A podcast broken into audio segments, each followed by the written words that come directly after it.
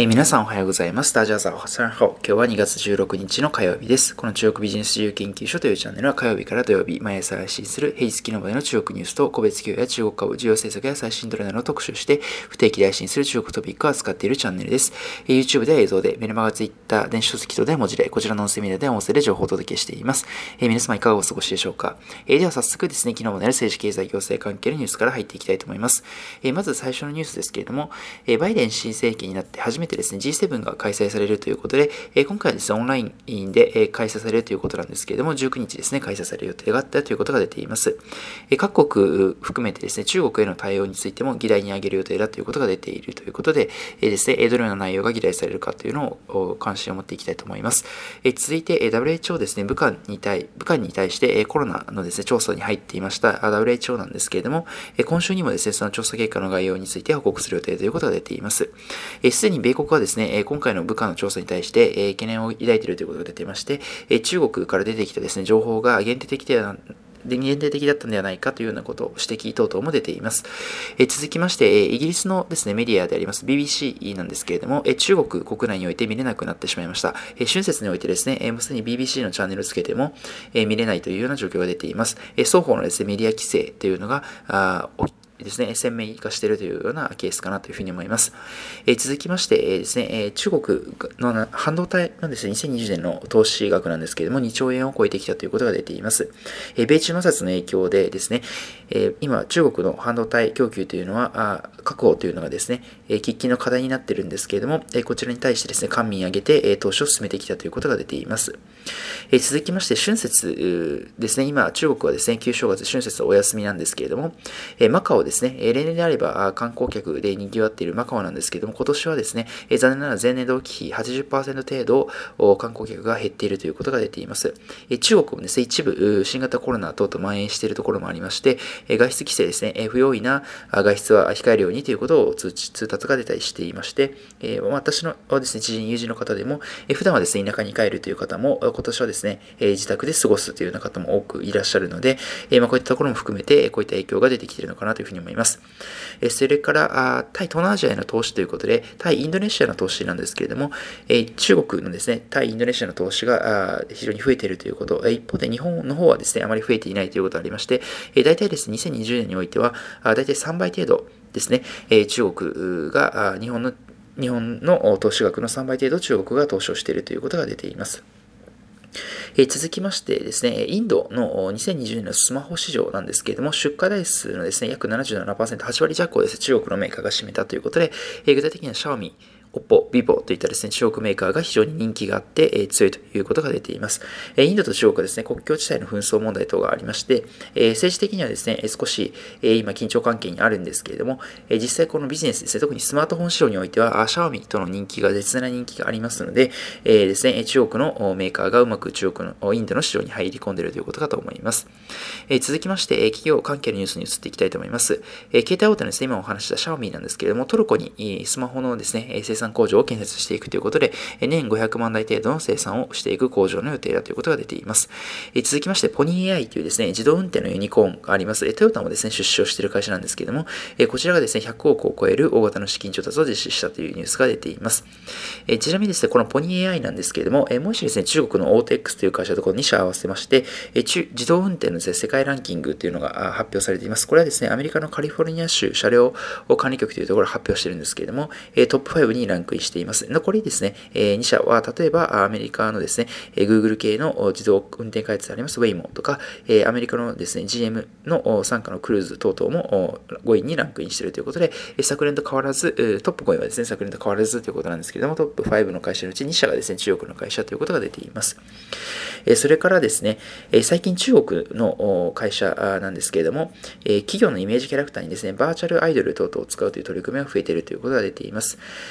実際ですね、バーチャルアイドルユーザーを登録している若い世代も増えていまして、若い世代の訴求とですね、それから企業において、まリスクがないということですね、人のですね、イメージキャラクターを使うとどうしてもその方のご言動とか発言とか言動によってブランドのイメージが大きく変わってしまうということで、まあ、プラスに働けばいいんですけれども、まあ、例えば不祥事とですね、マイナスに働いてしまう可能性がありますので、そのあたりも含めて、こういった取り組みが出てきているということが出ています。それからですね、妊活のですね、不妊治療の支援プラットフォームを手掛けております、えー、ハウユンバンという会社があります。こちらがですね、資金調達を実施ということが出ています。え、続いて最後、マーケットニュースですけれども、香港ですね、それから本土の市場、それぞれ春節の連休中におりまして、え、お休み市場は休場しています。え、香港は16日再開ですね、今日再開します。え、それから本土市場に関しては、18日ですね、あさってから再開の予定ということが出ています。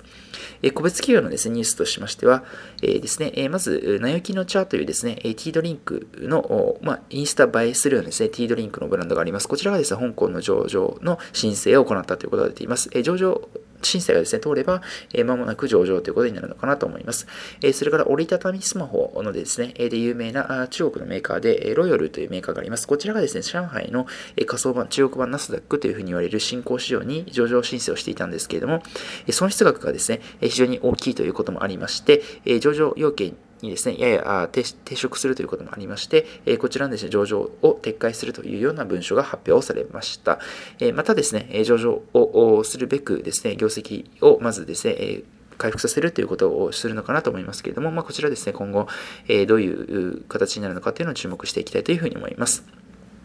はい、えー、今日もですね、様々なニュースをお伝えさせていただきました。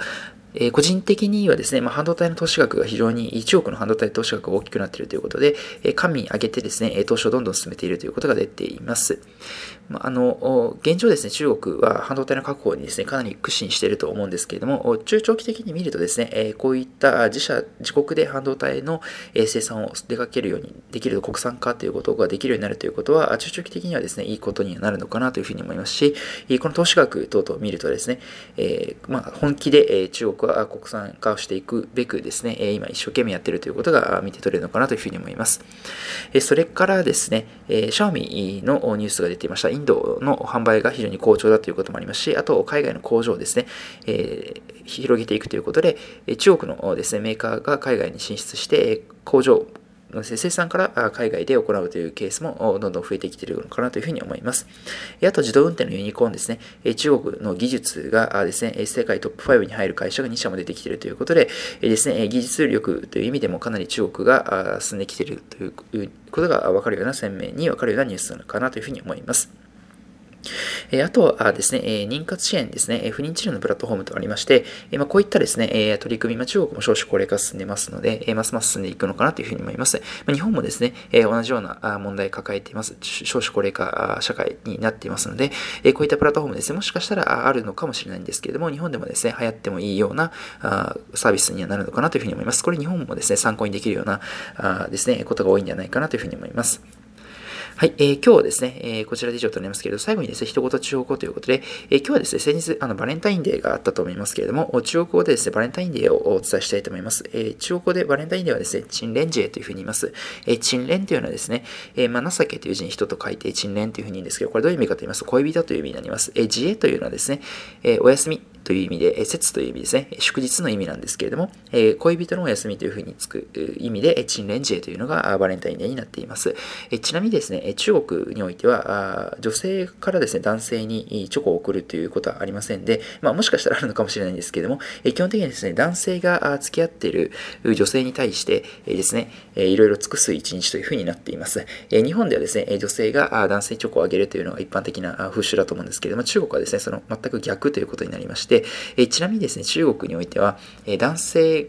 女性からですね、男性にあげるというように特別に設定される日はないということで、まあ、基本的にですね、男性が女性にたくさん尽くすということを求められているということになるのかなというふうに思います。はい、えー、まあ、こういったですね、文化等々の風習が違うということもですね、中国においてビジネスをする上でですね、え、面白いポイントになってくるかなというふうに思います。はい、えー、今日はですね、こちらで以上となりますけれども、え、こちらの中国ビジネス自由研究所のチャンネルでは、こちらの音声以外にも YouTube、メルマガ、電子書籍、Twitter 等で日々情報を配信しておりまして、え今月よりですね、メルマガジンの発行を始めています。え中国ビジネスについて週6回ですね、配信されるメールマガになっております。初月無料等になっておりますので、ご興味ある方はぜひご覧いただければと思います。その他 YouTube、電子書籍等々のリンクも概要欄の方に貼っておりますので、ご興味ある方はですね、ぜひ一度ご覧いただきましたら幸いです。それでは皆さん本日も良い一日をまたお会いしましょう。グッドラック12名ハオユン、シャツジェン。